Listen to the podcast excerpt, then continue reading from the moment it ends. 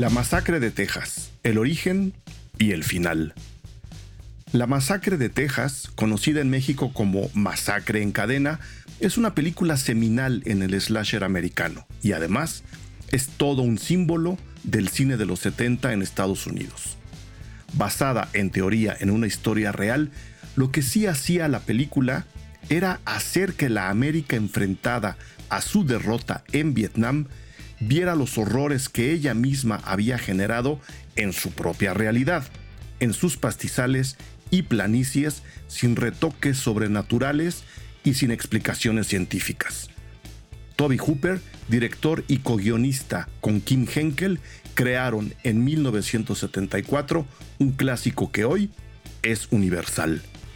Y luego, casi 20 años después, vino una nueva versión de la historia dirigida por Marcus Nispel, pero surgida de la mente de los estudios de Hollywood. Una versión que para las nuevas generaciones representó su iniciación en el slasher, pero que no estamos seguros si se trata de una versión acertada y o oportuna. Para compararlas y ver cómo es que el terror en general y el slasher en particular ha evolucionado y se ha reacomodado en los Estados Unidos y en el mundo, invitamos a este podcast a Emilio Portes, director de cine responsable de otros clásicos como Belzebut, Pastorela y Conozca la cabeza de Juan Pérez, especialista en cine de terror, profesor, guionista y amigo de Cine Garage. Hablemos de La Masacre de Texas, su origen y su final. De eso trata este episodio. Yo soy Eric Estrada. Esto es Cine Garage. Aquí cabe todo el cine.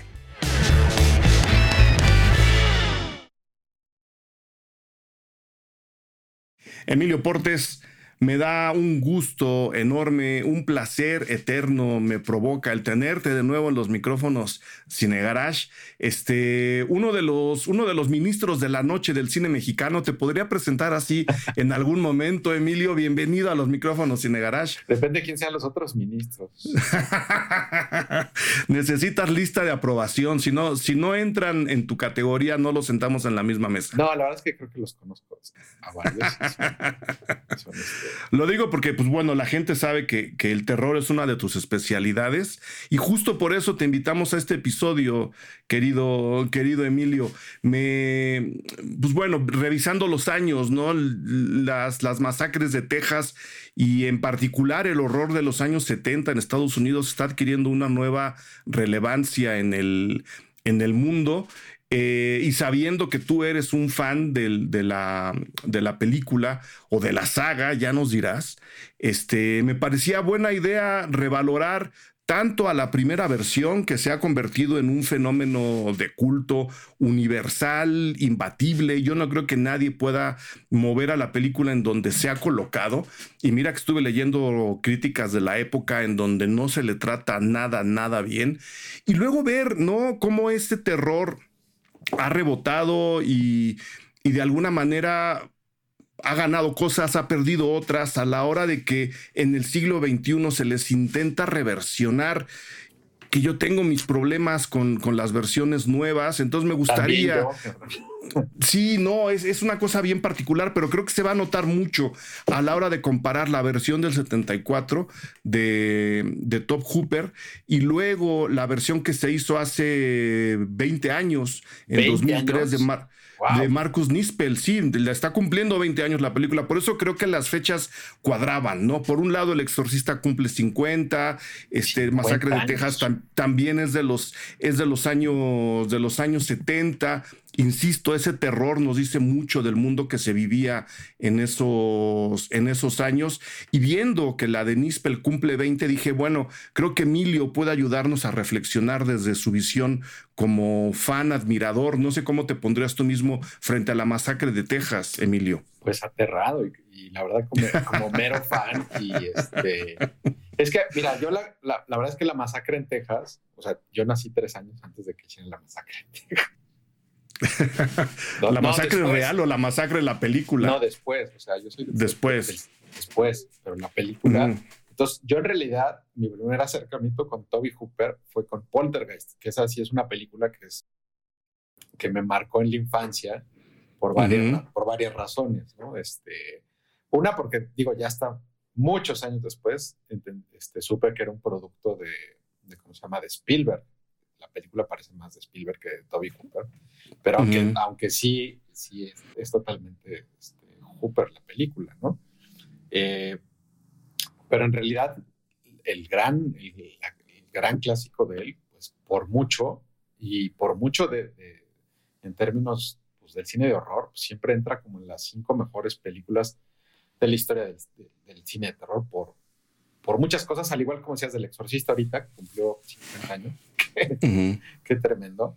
Este, eh, pero particularmente la masacre en Texas, yo creo que fue el, o es más bien, es el slasher por, por, por mucho el mejor que se ha hecho en la historia del cine lo que la hacen así casi perfecta, bueno, que la hacen perfecta y repetible, yo creo que es en todas las circunstancias en las que se hizo. Y por ejemplo, este Hooper decía que, que realmente la película que lo había inspirado a él era el, regreso de los muertos vivientes. Y que yo, de repente, como viendo para atrás todas las, pues, un poco como el slasher para atrás y para adelante, eh, pues ellos dicen que era muy como o sea, al, regreso de los muertos vivientes, ah, bueno, a la noche de los muertos vivientes más bien, le, pasó este rollo de que la gente la adoptó como una película social, ¿no? Como de, de, la rebelión, de los movimientos de los 60, ¿no? Que el, que el actor era afroamericano, este, y que todo esto estaba metido un poco pues, con, con, con el tema de la brutalidad de la guerra de Vietnam, que ahí un poco, por más que te lo contaran los documentales, yo creo que lo que la gente contaba de una guerra que estaba en curso, pues era guerra, guerra brutal, salvaje y carnívora. Entonces, esa película tiene mucho que creo que, eh, que influenció con esa brutalidad y con esa falta de supervisión de los estudios, porque eran ambas son películas independientes. Este, pero creo que, que es un, que, que, a su vez un poco la Noche de los Muertos Vivientes viene tal vez con el último clavo en el ataúd del cine de terror clásico, que con eso se muere el sci-fi de, serie B y evidentemente ya el Universal estaba más para afuera, pero yo creo que era, era psicosis, ¿no? Sí. Que yo creo que fue el último, la, última gran película de terror clásica, elegante, o sea, como hecha pues, en estudio y chiquita, ¿no? Porque parece que el sí, sí, sí con recursos de la serie de televisión. Incluso yo le llamaría de autor. ¿no? Porque es, un, es un Hitchcock autor. Hablas de esta psicosis. Ajá, y es, o sea, es un Hitchcock chiquito. Sí. Pero tan chiquito y en blanco y negro que ya ni se usaba, o sea, que, resultó súper pues, poderoso. Pero si Psicosis es el, es el, slasher elegante y, el último terror de estudio, yo creo que la masacre en Texas es todo lo contrario. Es, O sea, el, así como hablan de, la secuencia de, de, la, de, la, regadera, ahora también viendo entrevistas y, leyendo cositas, no dejan de hablar de la escena del gancho en el que cuelgan a la, a, la, a la primera víctima. En la masacre de Texas. Y, y, Hooper defiende mucho esto de la película, que es una película que tiene mucho menos sangre de lo que uno recuerda. y, eso es, y eso me parece que es, que es muy cierto. Pero a su vez, creo que también la película. perdona que te interrumpa, que es el mismo fenómeno de psicosis. E, por, eso lo digo, exactamente. Pero creo que aquí es una película que tiene esa intención de ser más, más, eh, más cruda, más brutal, más desmecatada, pero que también me parece que, que, no era algo nuevo. O sea, ese slasher ya se venía cocinando un poco por Wes Craven, ¿no? Con la la casa que estaba aquí a la, izquierda. Este, la, última casa a la izquierda se llama. The Last House on, House on the Left. Este, pero también yo creo que también tenía un poco ya del galo italiano, o sea, como de estas primeras películas de, de Argento policíacas que ya había este, pues, cosas un poco más brutales, que también ya, ya para meter espectadores, pues ya, ya estaban usando como este rollo del exploitation, o sea, chichis y sangre que ya lo venía haciendo como eh, Hammer, o sea, que un poco empezó un poco más elegante Hammer, pero luego, luego dijo, la lana está aquí, ¿no? porque esto ya lo vieron hace 20 años y la banda quiere ver sangre y desnudos. Entonces, entre eso y, por ejemplo, las películas de, Jess Franco, este, como, este, y todas, todo ese galo italiano, me parece que es un buen antecedente de la, de, la masacre en Texas. Pero la masacre en Texas, pues yo creo que sí cae en manos de, un, chavo muy, con, con la idea de hacer una película muy cinematográfica, pero también que fuera choqueante. Y yo creo que, la película tiene eso. O sea, a, mí, por ejemplo, en mi infancia, Poltergeist fue una película que me marcó porque la disfrutaba, porque era un terror muy, pues muy para niños, aunque no deja de ser aterrador. Este, en la escuela de cine, una de mis películas favoritas que se pasaba de contrabando era La Masacre en Texas.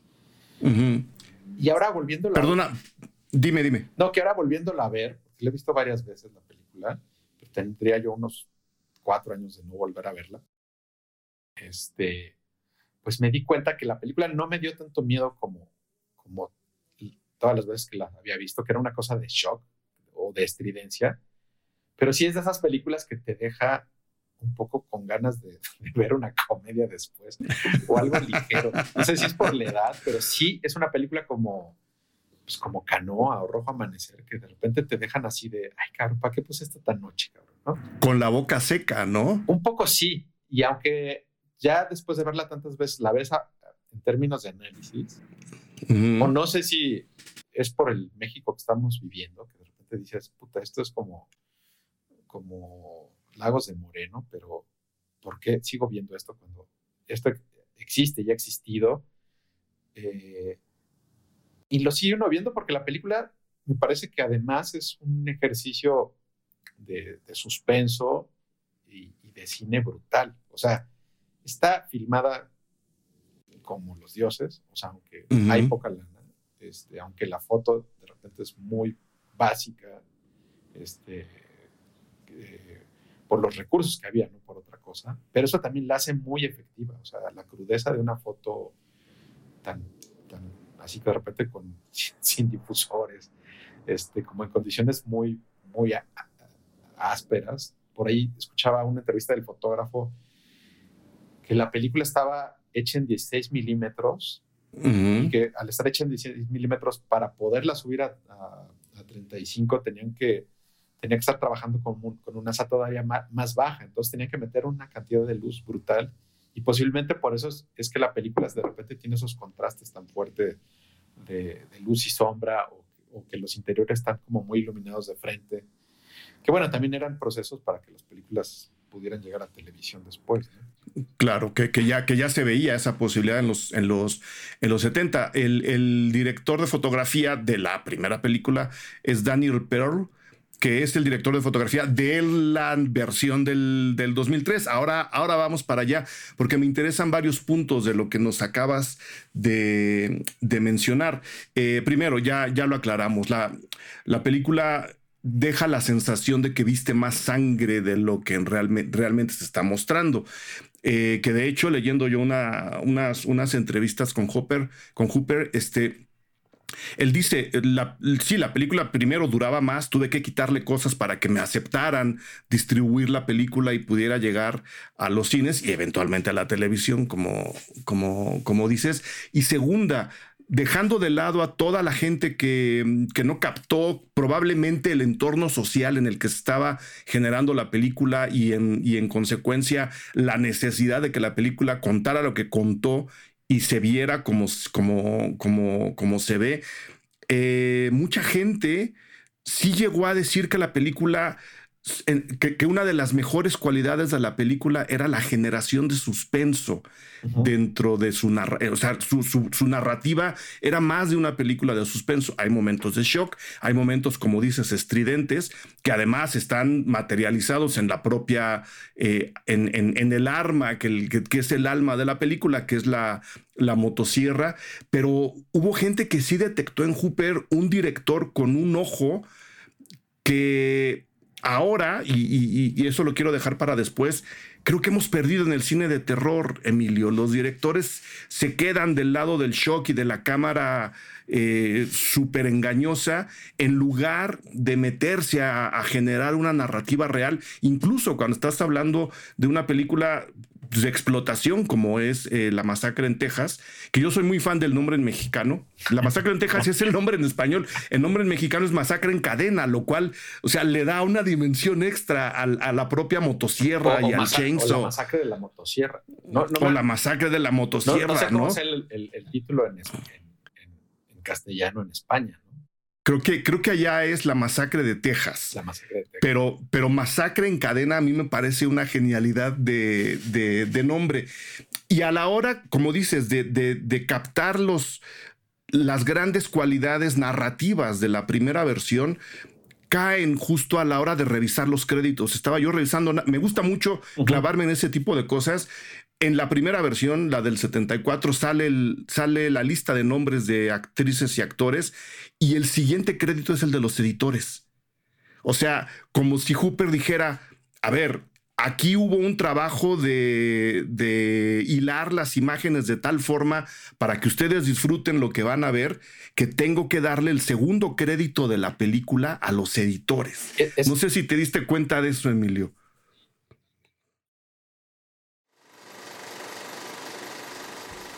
www.patreon.com diagonal cinegarage. Esa es la dirección en donde ustedes pueden suscribirse para convertirse en el apoyo fundamental en la producción de estos podcasts. Con su ayuda nosotros seguimos produciendo podcasts para todo el mundo que se escuchan cada vez en más países y será gracias siempre a su apoyo. Nosotros en respuesta tenemos una larga lista de contenido exclusivo para todos y todas ustedes que van desde las críticas a los estrenos en cine y en streaming hasta cobertura de festivales, pasando por entradas preferenciales a funciones especiales y premiers y descuentos grandes y sustanciosos a nuestros talleres. Nos han preguntado si se paga cada vez que se lee un texto o se escucha una entrevista. No, la aportación que ustedes amablemente hacen es mensual y eso les da derecho a repasar, dependiendo el nivel que ustedes eligen, todo el contenido que tenemos ahí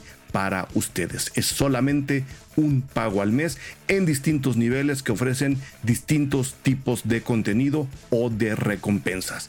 Todo en www.patreon.com diagonal cinegarage. En esta ocasión elegí unos nombres al azar para agradecer de manera personal a Adrián Guzmán Gaitán, Paulina Pérez, Sergio García, Jessica Leiva, Francisco Retis, Alejandro Alemán, Rodrigo Arnaz, Daniel Silva, José Carlos Sierra Rebeles, Mario León de la Rosa. Ellos, ellas ya son parte del perfil Patreon de Cinegarage. A ustedes les estamos esperando. www.patreon.com diagonal Cinegarage.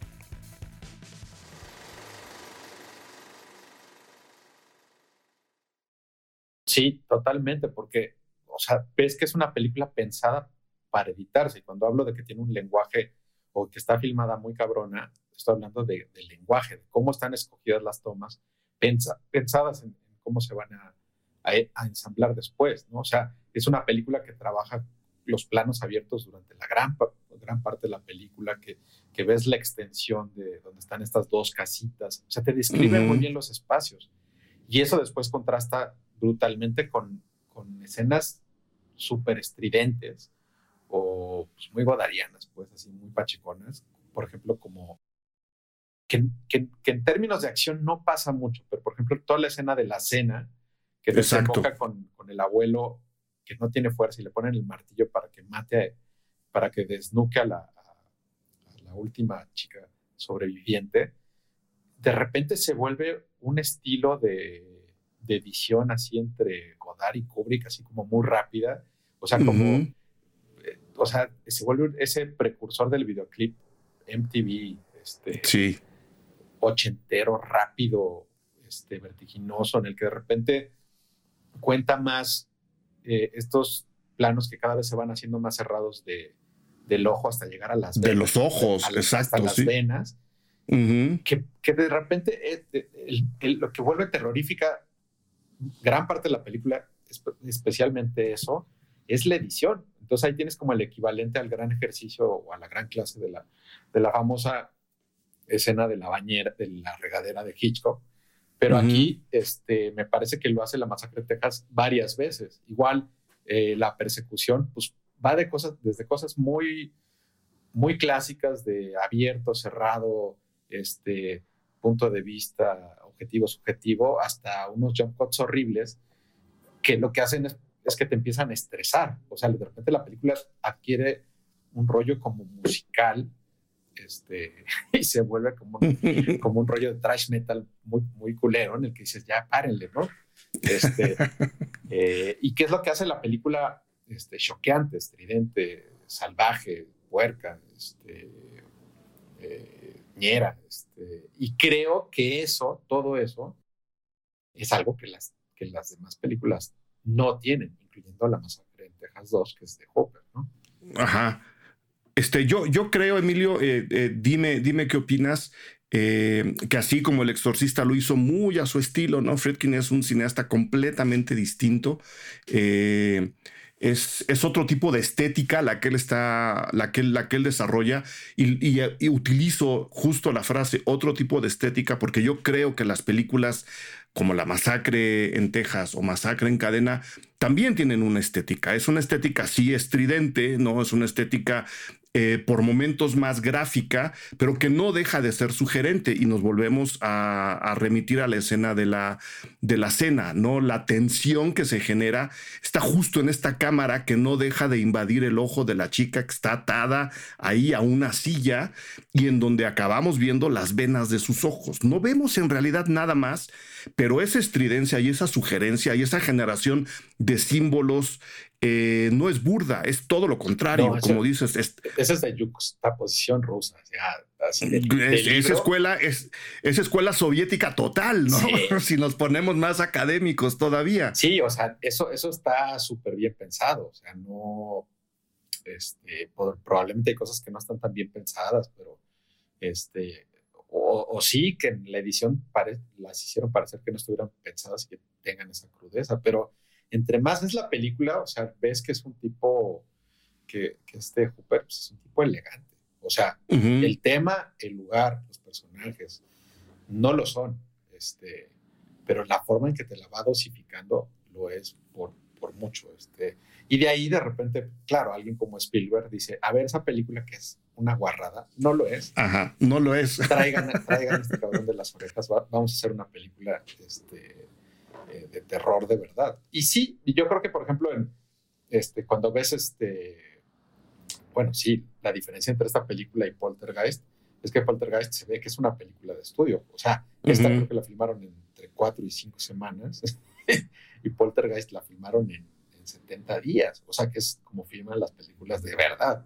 ¿no? Claro, y, con ocho veces más presupuesto. Sí, con efectos prácticos y, este, y visuales este, primera línea, ¿no? O sea, con este, así con banda como Trumbull, ¿no? Y así Spielberg, pues, ¿no? Con todo el billete de, los estudios, pues, ¿no? Pero claro, por eso, por eso me parece que, que, que Poltergeist, puesta en las manos de, de Hooper, pues, es una película que la ves y no ha envejecido.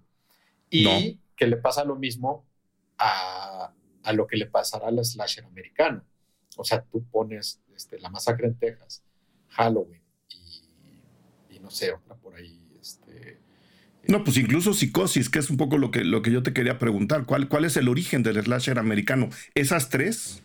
Pues sí, lo que pasa es que, este, o sea, psicosis creo que cae más del lado del estudio. Y seguramente, pues siendo una película de estudio de Hitchcock, era una película que estaba destinada a volverse un clásico por el aparato de distribución. Este, la masacre en Texas tenía todo lo, todo lo contrario, ¿no? Estaba peor financiada que una película mexicana. Este, y entonces, actual. Sí, sí, actual. O sea, de que acabas la película y no saben a quién se la van a vender y de repente se la llevan a un festival. La película creo que se estrena en, Cannes y de repente la película apestada que nadie quería, pues la quisieron todos, cayó en, manos de una, de, una mafia de distribuidores, literalmente mafiosos. este, pero la película se volvió, o sea, afortunadamente también llegó ahí y, ahí se volvió lo que se volvió. Pero, pero, pero, o sea, vamos, vienen de dos lugares distintos y, o sea, una estaba filmada en 16 milímetros y otra estaba filmada seguramente en 35 con tres positivos y seis cámaras y días y semanas ilimitadas hasta que se acabaran todos los dibujos del señor Hitchcock. Entonces son 12, pero, pero en, entre, ese, entre, ese, entre eso, por ejemplo, eh, Viernes 13, que creo que es una película más cercana a, esta, eh, o las de Wes Craven, este, pues son películas que, que no han envejecido. Las que envejecieron rapidísimo fueron todas las secuelas. Todas. Claro. Todas las de los 80 porque pues ese es el tema del, pues, de la... de que se instauró, dijeron, órale, esta película que costó muy barato y que se ve muy guarra, pues vamos a... Todo el mundo, ni siquiera vamos, ni siquiera los estudios dijeron, vamos a hacer estas películas. Más bien fue así de... Yo creo que gente común y corriente empezó a hacer o a invertir en estas películas y ya hicieron este campamento del terror y este... Eh, ¿Cómo se llama? Prom Night, no sé madres. Entonces, y que esas, esas películas, pues sí han envejecido pues, bastante. O sea, no son películas que, que sean tan, que no tengan la, el rigor narrativo y dramático y, de tripa que tiene Tom Hooper. ¿no?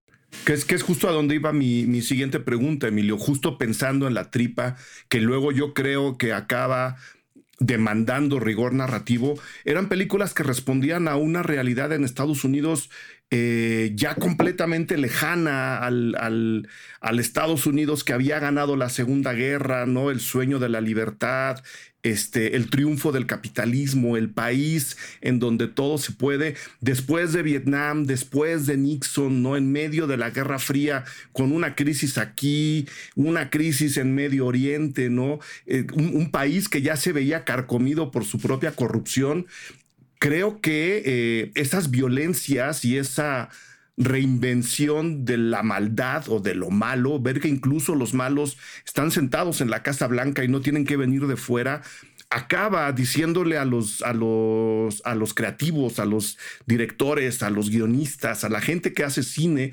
oigan, pues creo que tenemos que replantear la idea que tenemos de la maldad, de lo malo, porque eh, fíjate, con todo y que Halloween tiene su, su ventana abierta a lo sobrenatural, no es una película sobre lo que, se acerca a lo realmente sobrenatural. No, y lo mismo pasa con, la masacre en Texas. Sí, el terror ya no viene de los, de los comunistas ni de los rusos, el terror viene del barrio o de la casa de al lado o de aquí en, en este caso, pues del, del, pues de esta parte media de Estados Unidos, ¿no? del pueblo bueno que este, que vive ahí en Texas y que nadie conoce porque no está en el mainstream y que de repente la clase media le tiene terror. ¿no? O sea, justo los californianos dicen, híjoles, ¿qué hay en, qué hay en medio de Texas? ¿Qué hay ahí? ¿no? Y entonces ahí se empiezan a hacer estas fantasías de, de estos hillbillies este, eh, caníbales que pues, siempre han existido y siempre van a existir en todas las sociedades. ¿no? O sea, el pueblo bueno siempre está ahí, pues, ¿no? Este, y será por eso que la seguimos revisando, porque el mundo pues, ha ido a peor, honestamente, y, esa, e, esa, focalización del mal se ha universalizado. Eh, tú decías hace rato, pues, sí, México es un país muy, muy violentado, las razones son eh, inmensas y muy, muy complejas, pero estas películas, justo por esa tripa que mencionabas, nos siguen diciendo, ojo, o, reconocemos a quien está al lado, o vamos a vivir aterrados del que vive enfrente de nosotros siempre, o, o dónde entraría ahora esta este rescate que estamos haciendo de los grandes, grandes clásicos. Y ahí están otra vez los nombres, desde Halloween hasta El Exorcista, pasando por la masacre de Texas. Es que son clásicos porque son películas que, o sea, que se siguen pasando y siguen emocionando a la gente. O sea, Masacre de Texas es una película que la gente sigue viendo. El Exorcista la gente sigue viendo porque siguen siendo efectivas, porque estaban muy bien hechas y siguen estando muy bien hechas.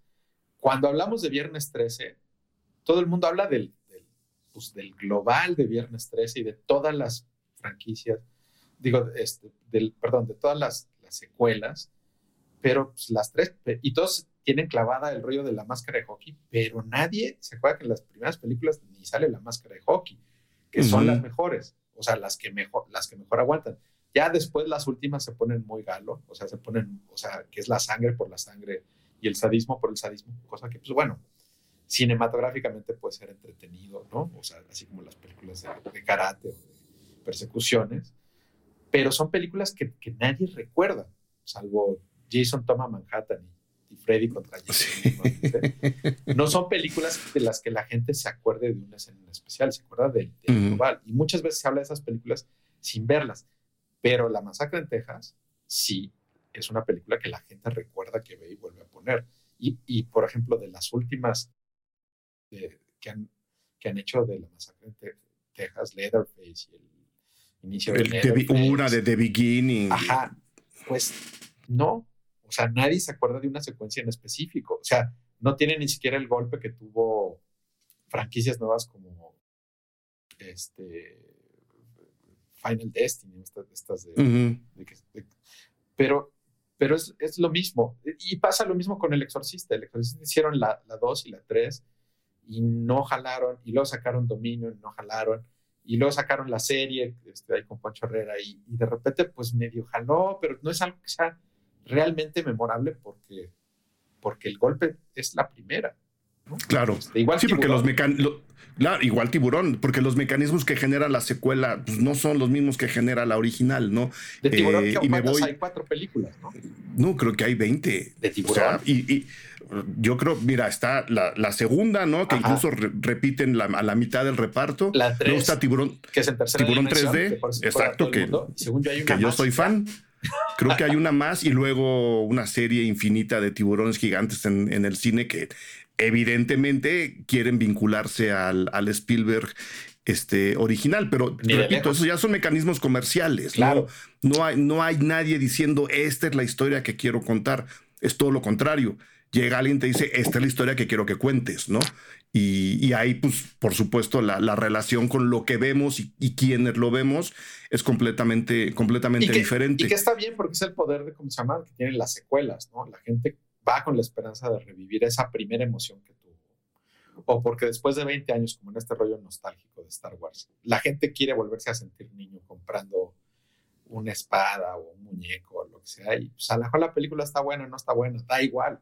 O sea, no, no, pero ya no tiene que ver con las películas, tiene que ver con, con lo que representa la franquicia para la gente. O sea, es un poco de ir a verla porque son este, son este, les gusta Harry Potter o les gusta Fast and the Furious, pero en realidad es, lo mismo, realmente de esas películas, las primeras uno, dos, probablemente por ahí una tercera fueron buenas, pero, pero en realidad la franquicia se sigue vendiendo como, pues, como un producto independientemente de, lo, de que vaya a estar bueno o mal.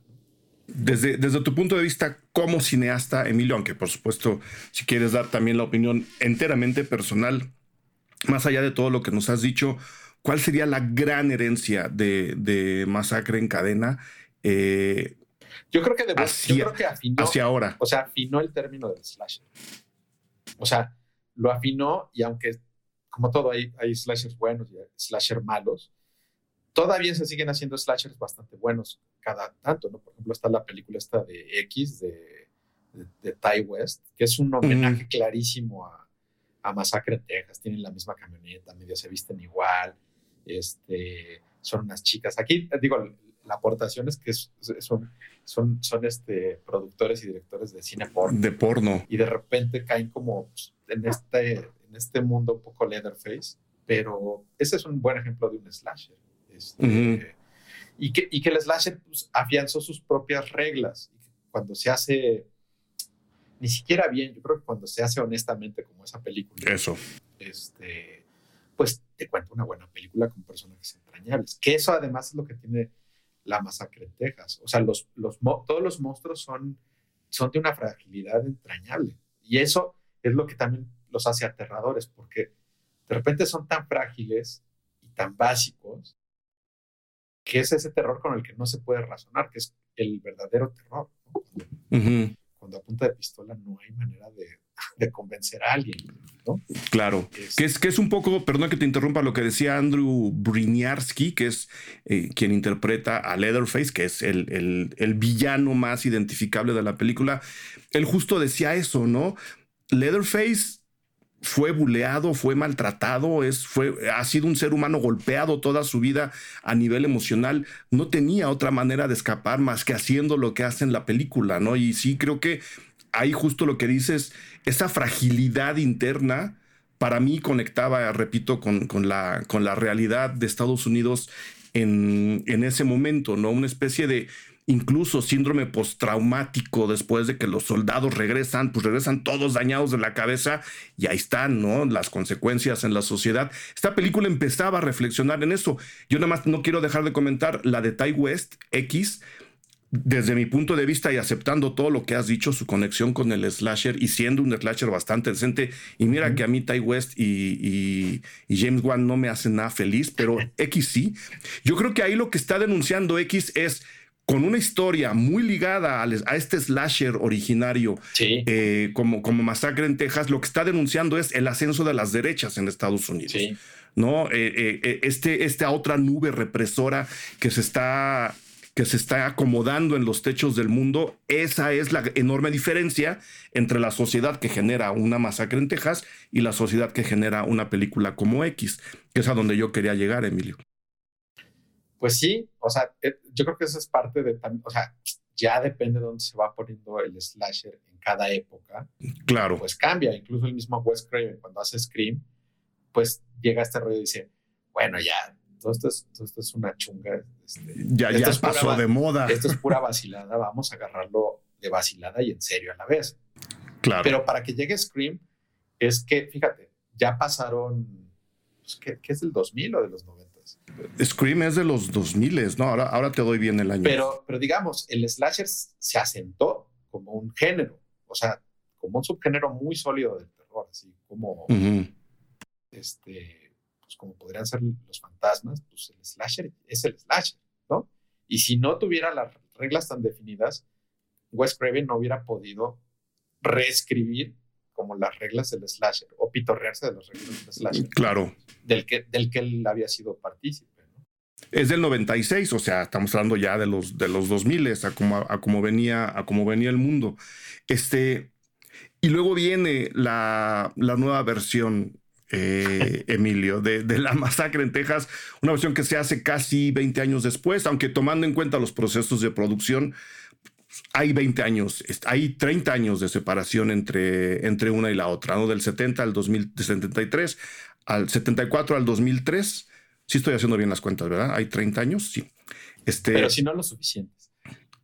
Pero sí, es a, es a lo que voy. Eh, primero, antes de entrar a, a, ver de qué nos acordamos, seguramente nos vamos a acordar de las escenas que le copian a la original, pero este, tu opinión en particular frente a las nuevas versiones, no de películas, sino de películas de terror, Emilio. Fíjate que a mí, digo, empezando por las, por las de Masacre en Texas, o sea, mira, la 2 es una película que, que me gusta mucho porque es una película que está más cercana a Evil Dead de Sam Raimi. O sea, que es, de repente enloquecen este, con, con, con, las escenografías, con los sets, con el maquillaje.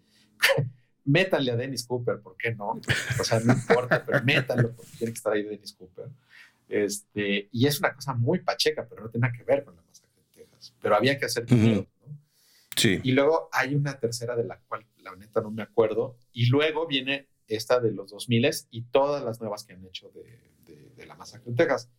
A mí, la verdad, que he visto algunas, todas se me se acumulan como en una misma película, con una foto o sea, con una producción mucho más eh, cuidada y decente, que trata de emular a, ¿cómo se llama?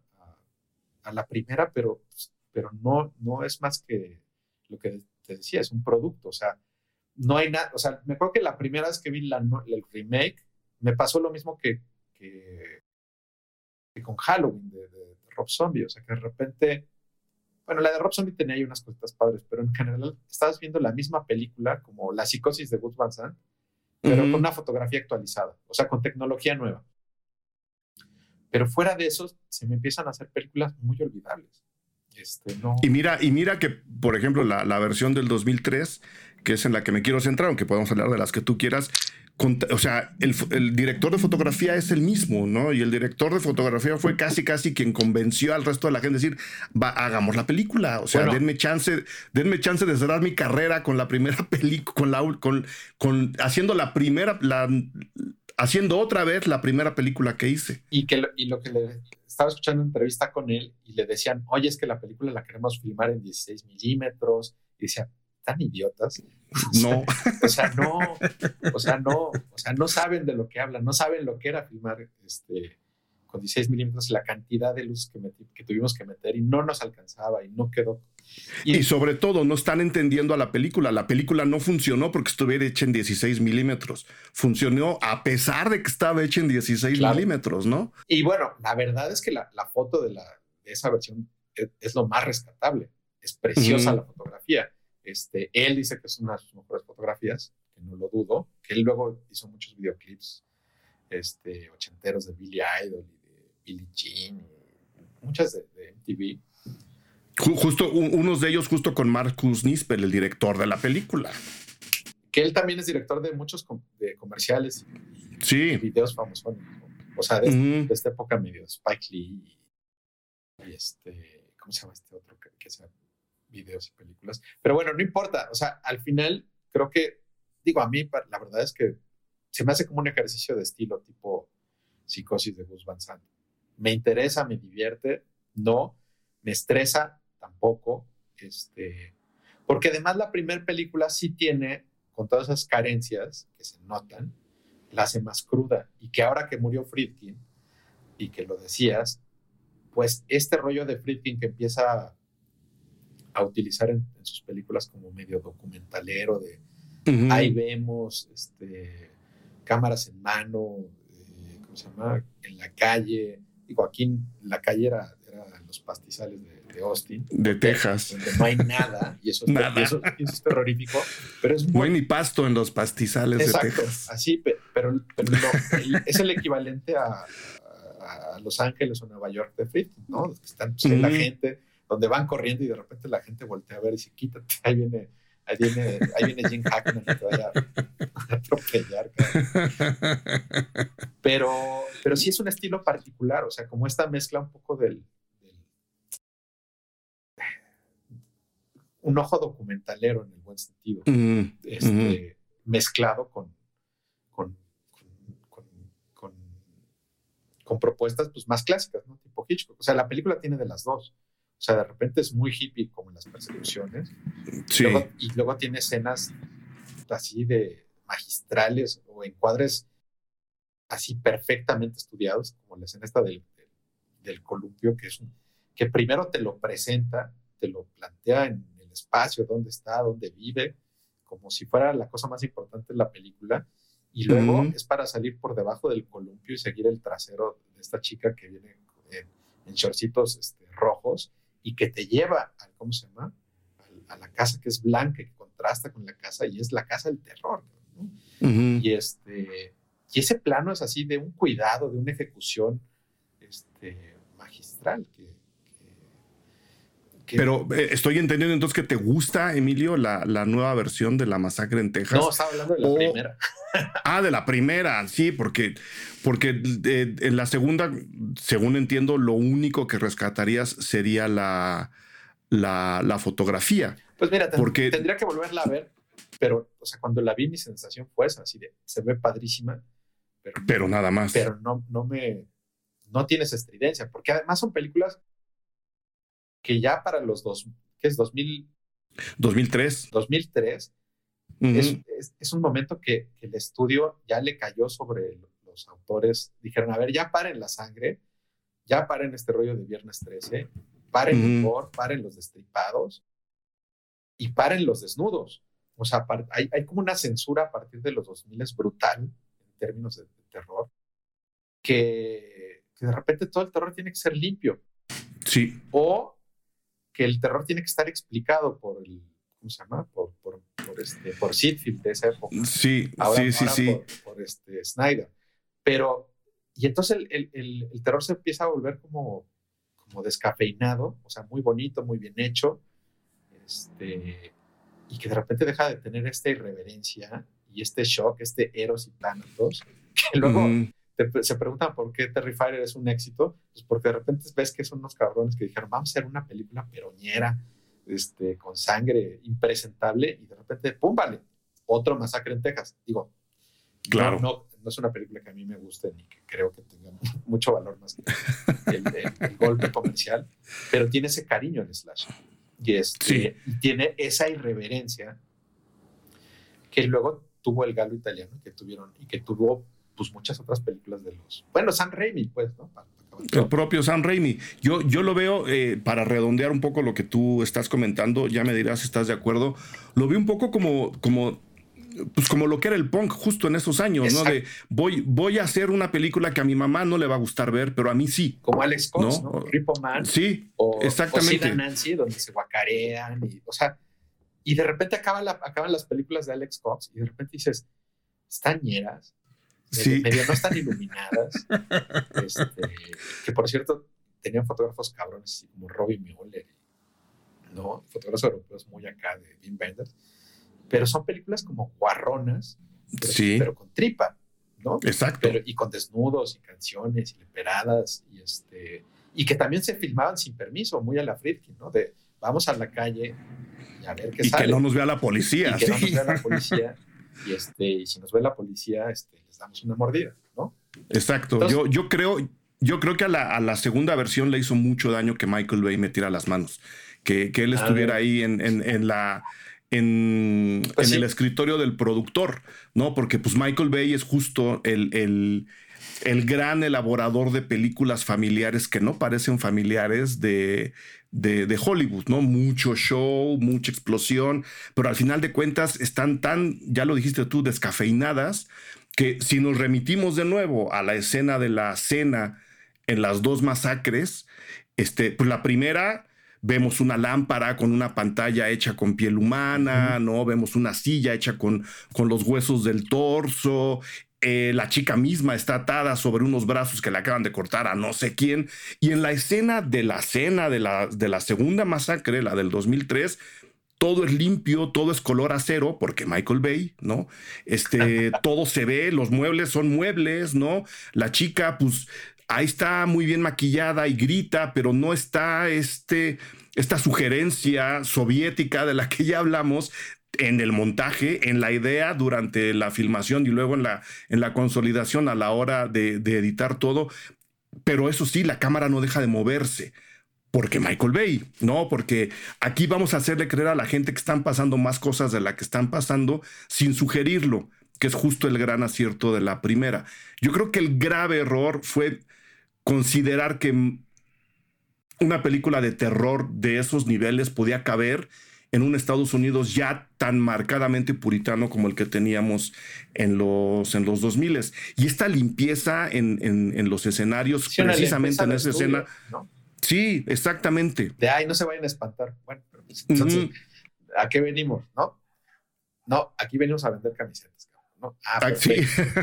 este, pero queremos que la gente la compre en DVD también, por ejemplo, ¿no? Yo creo que aunque la película ahora la vi ayer en la noche y no me espantó antes, sí me inquietó mucho. Y yo creo que lo que me inquietó mucho es de ver, ver como la planeación de cómo van introduciendo el, mundo eh, de los huesos y de las carcasas, detalles como que de repente se encuentran un, un dientecito por ahí, o, de repente que se separan en casa del, del, cocinero y, este, y el chavo de la silla de ruedas se sale comiendo un choricito y dices, yo ya de eso no me acordaba. Y decía, sí. y decía no mames, está comiendo choricitos humanos, pero digo ya, porque, has visto, la comiendo, sí.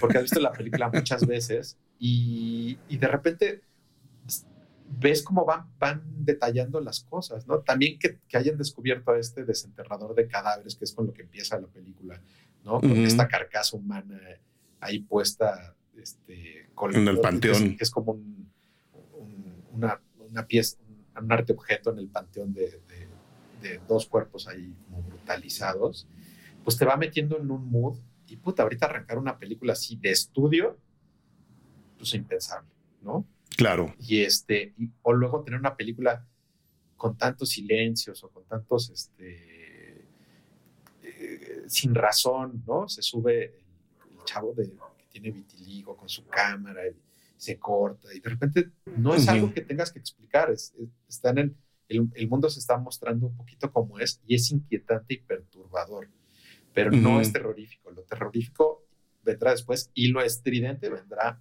hacia el final que yo creo que es el grave error del terror contemporáneo, Emilio, que nos quieren explicar todo. De este mata por esto, este demonio está haciendo esto por esto, ella eh, eh, es mala y maltrata a su hija por esto. O sea, siempre hay un por, siempre hay un porqué.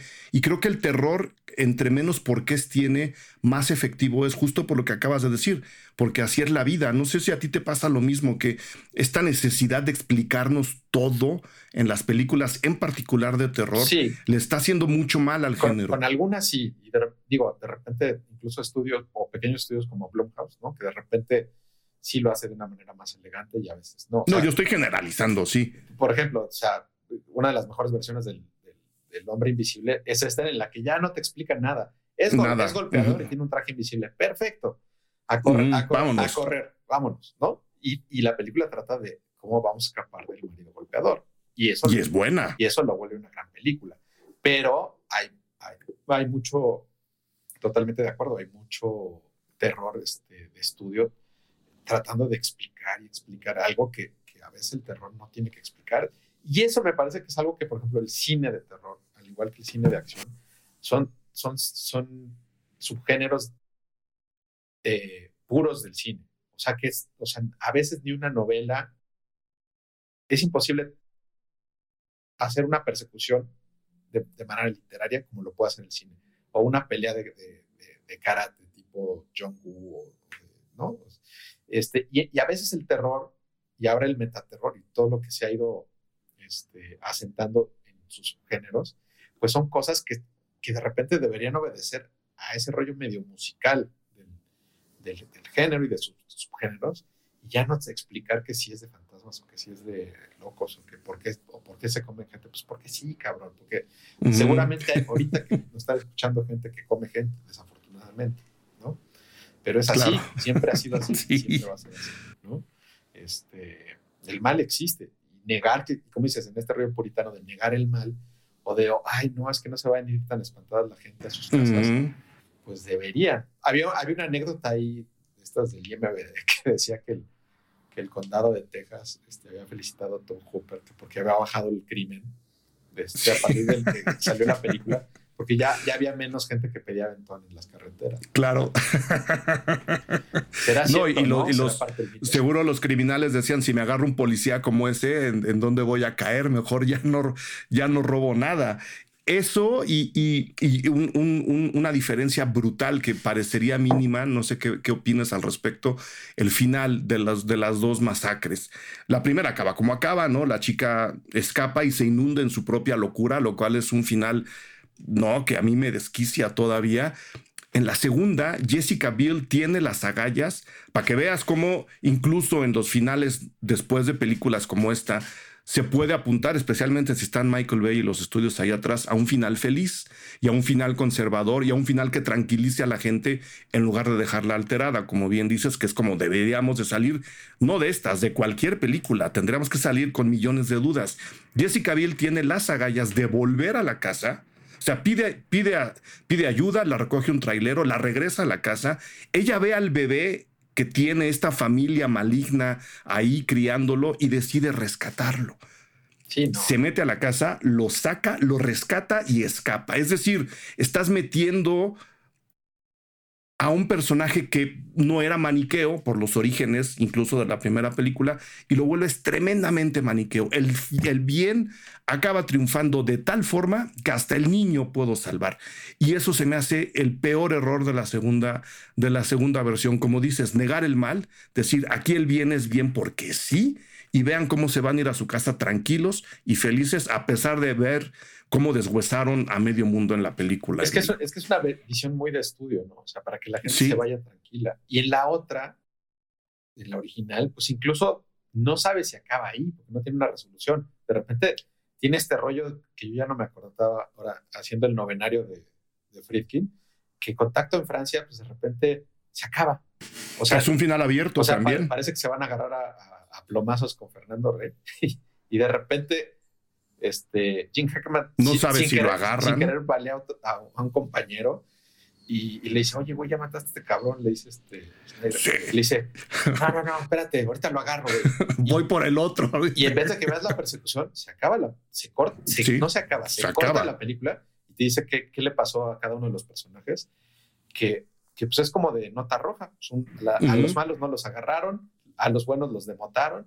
Y aquí pasa lo mismo. En el momento que quieres ver que realmente llegue al pueblo a tomarse un vaso de agua o, o, o si se salvó si el otro este, se le gangrenó la pata a Leatherface o no, se corta la película y te deja frío, que, eso es algo que muy pocas películas este, hacen, hacen, que te dejan así como el final de Sopranos, de, güey, ¿lo mataron o no? pues tú, ¿qué crees? ¿Que lo mataron sí, o no? piénsale. y, te, y, te, vas un poco así, ah, no mames, cabrón, ¿no? Qué ojetes. Pero, es, pero eso es la antítesis del, pues, del, rollo de, sí, de estudio de, Michael Bay, de, ah, no, sí, que gane el bien y, este, se vayan todos tranquilos. Eh, y bueno, yo creo que eso es lo que hace la, ¿cómo se llama?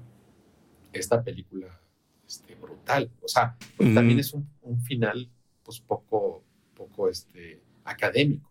Es decir, no tiene final, se corta. Medio, sabe, medio sabes que en ese momento la libró no tienes. Pero lo, demás, lo demás queda en tu cabeza, ¿no? Que es, que es lo que deben hacer las buenas películas. ¿Algo más que quieras agregar, Emilio, sobre, sobre lo que hemos platicado de, esta o de cualquiera otra de las masacres o de cualquiera otra de las películas que te parezcan pertinentes? Pues yo creo que eso, o sea, eh, eh, pues que las vean. O sea, que si no han visto la masacre de Texas, ya tienen, ya tienen algo bueno con Kinson. Ya tienen tarea. alguien, este, está calada. Este, se encuentra fácil ahí en las plataformas. Sí, yo para los Patreons eh, voy a dejar la lista de las ligas, de hecho, donde pueden ver Masacre en Texas. Viene un documental, me parece que es, es de Amazon, no me hagan mucho caso, pero viene un documental centrado en Ed Gain, el asesino serial en el que está basada esta y otras, y otras películas, dicen incluso Psicosis, este, ténganlo ahí en, mente, se llama así tal cual Game, eh, G-E-I-N, este, pero voy a dejar las ligas con, con las plataformas en donde se, puede ver La Masacre en Texas original y la nueva, si es que quieren aventurarse al mundo Michael Bay del terror. Este, Emilio, mil gracias. ¿Dónde, te puede, ¿Dónde te puede eh, leer la gente en redes? Este, ¿Vas a dar más cursos? ¿Cómo está, cómo, cómo está tu vida ahora en pues, ese sentido? De repente doy unos cursos ahí con Gangster Films y, y hay algún, y en otros lados. Este, por lo general doy de guion de terror este, o de dirección de actores. Eh, lo anuncias en tus redes siempre, ¿no? Sí. Eh, ¿Y cómo se llama? Y pues nada, gracias por invitarme. La verdad es que, este, como siempre, un placer cotorrear contigo y más sobre películas de, terror. Muchísimas gracias a ti, al contrario, es un gusto para mí que aceptes venir a los, a los podcasts Cine Garage. Este, nos seguimos encontrando en el camino. Mil gracias por tu plática, eh, Emilio, y ah, que viva el cine de terror. Viva el cine de terror, especial el mexicano. Sí. gracias por escuchar Cine Garage. Si nos escuchas en Apple Podcast, regálanos una reseña para que más gente descubra este podcast. Suscríbete a Cine Garage siguiéndonos donde sea que escuches este programa para enterarte de nuestros próximos episodios. Cine Garage es parte de Sonoro. Ingresa a sonoromedia.com para escuchar más de los podcasts que aquí se producen. Este episodio fue producido por Brenda Bulnesmeni, Fernando Santamaría. Agradecimientos especiales a Paco de Pablo y Héctor Fernández Mosqueda.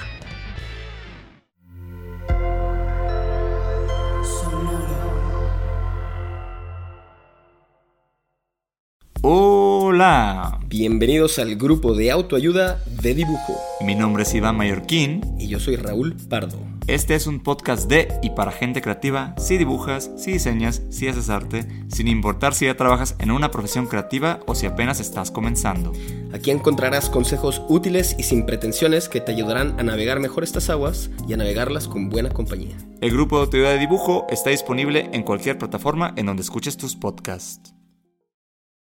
At Grand Canyon University, we believe in equal opportunity, and the American dream starts with purpose. Whether your pursuit involves a bachelor's, master's, or doctoral degree, GCU's learning environments are designed for supportive networking and collaboration. With over 330 academic programs, GCU provides a path to help you fulfill your dreams.